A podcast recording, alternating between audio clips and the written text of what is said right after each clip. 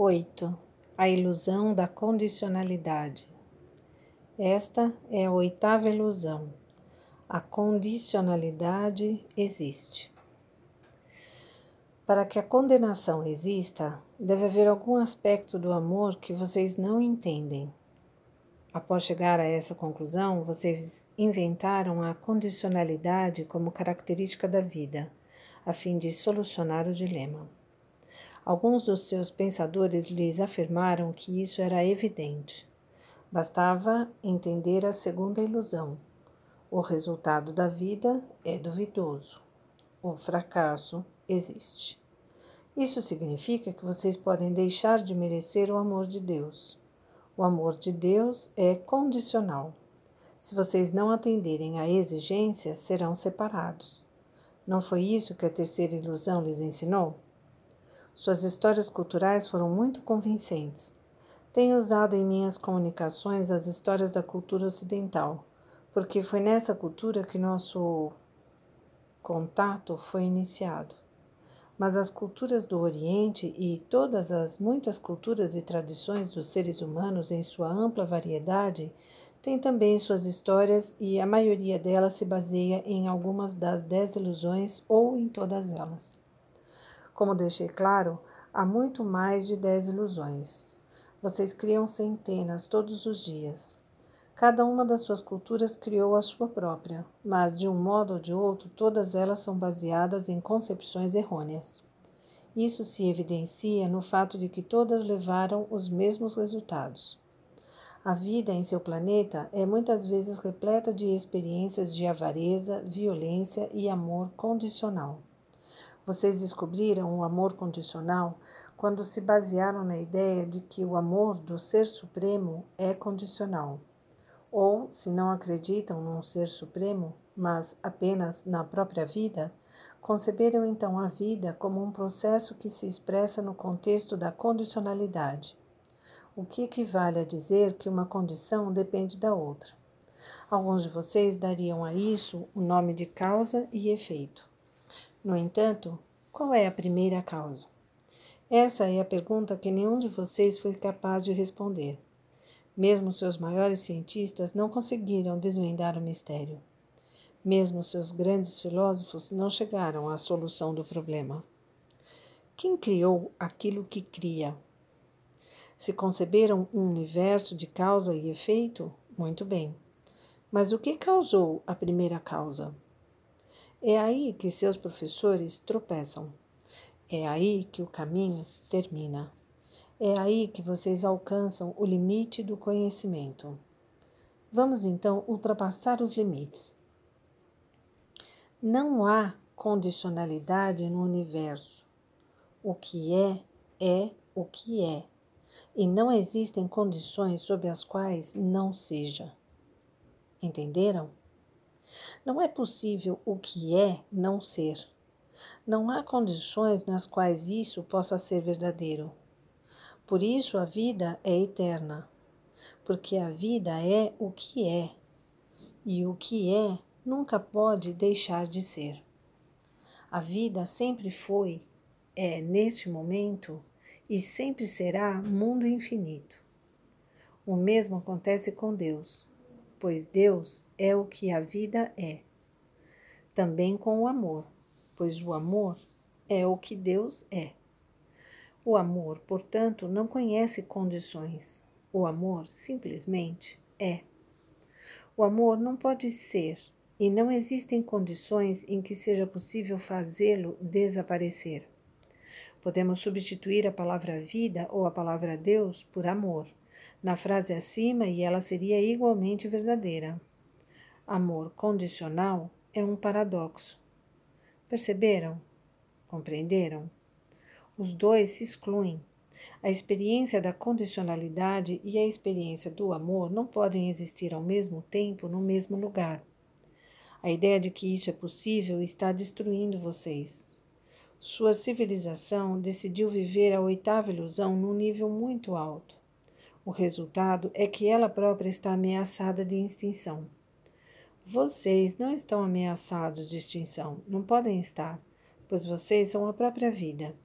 No entanto, a forma pela qual vem expressando a vida atualmente, a civilização que criaram e que estão perto de descriar, não é imutável. O milagre de quem são, de quem vocês são, é que pode mudar de forma sempre que desejam. Na realidade, fazem isso o tempo todo.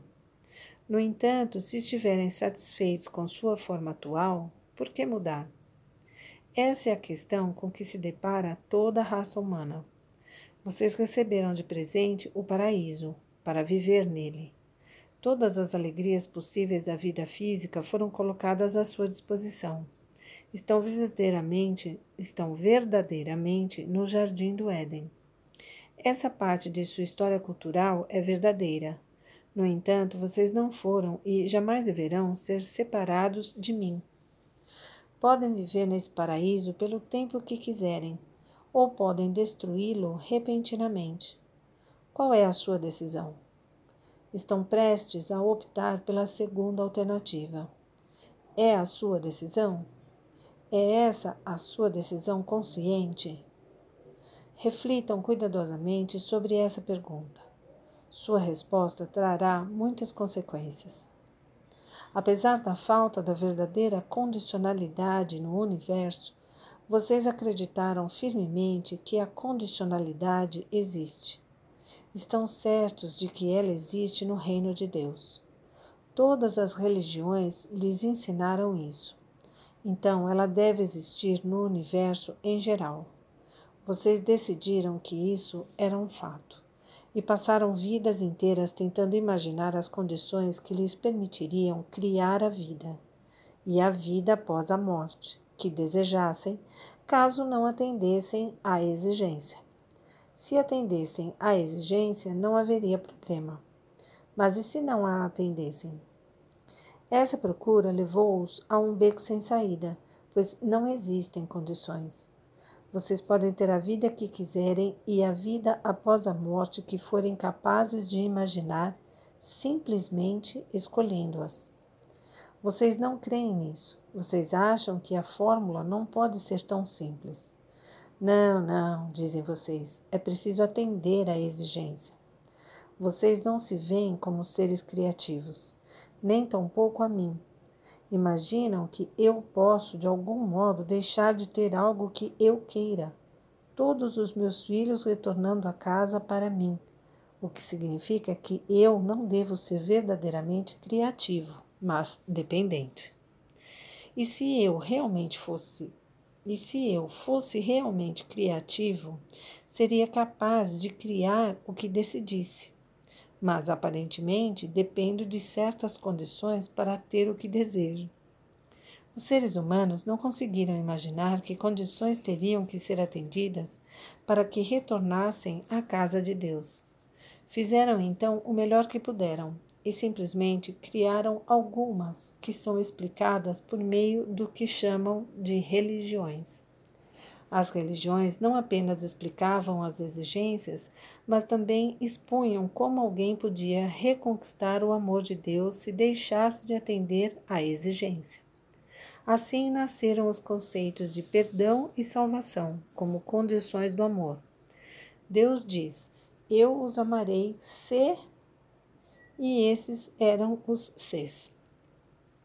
Se as pessoas tivessem olhado objetivamente a realidade, o fato de que cada religião explicava o perdão e a salvação de maneira diferente teria sido prova suficiente de que tudo estava sendo inventado.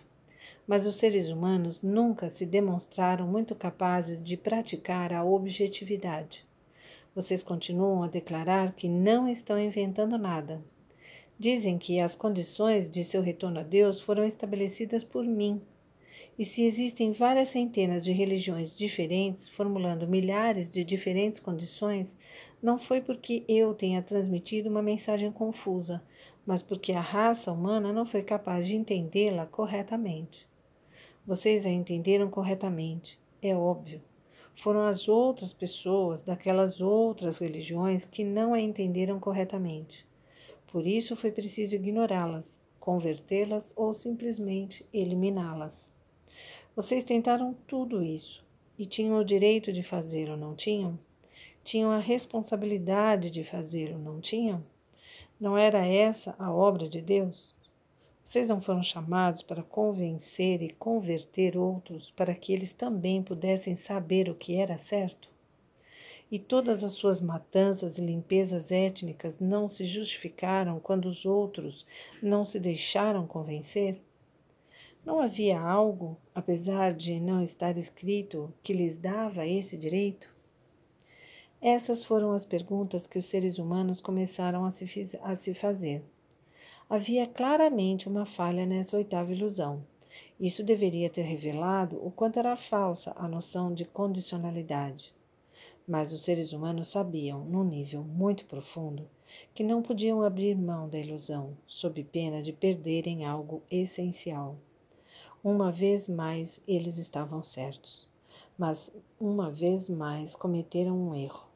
Em vez de ver a ilusão como ilusão e de usá-la para o fim a que se destinava, acharam que tinham que corrigir a falha.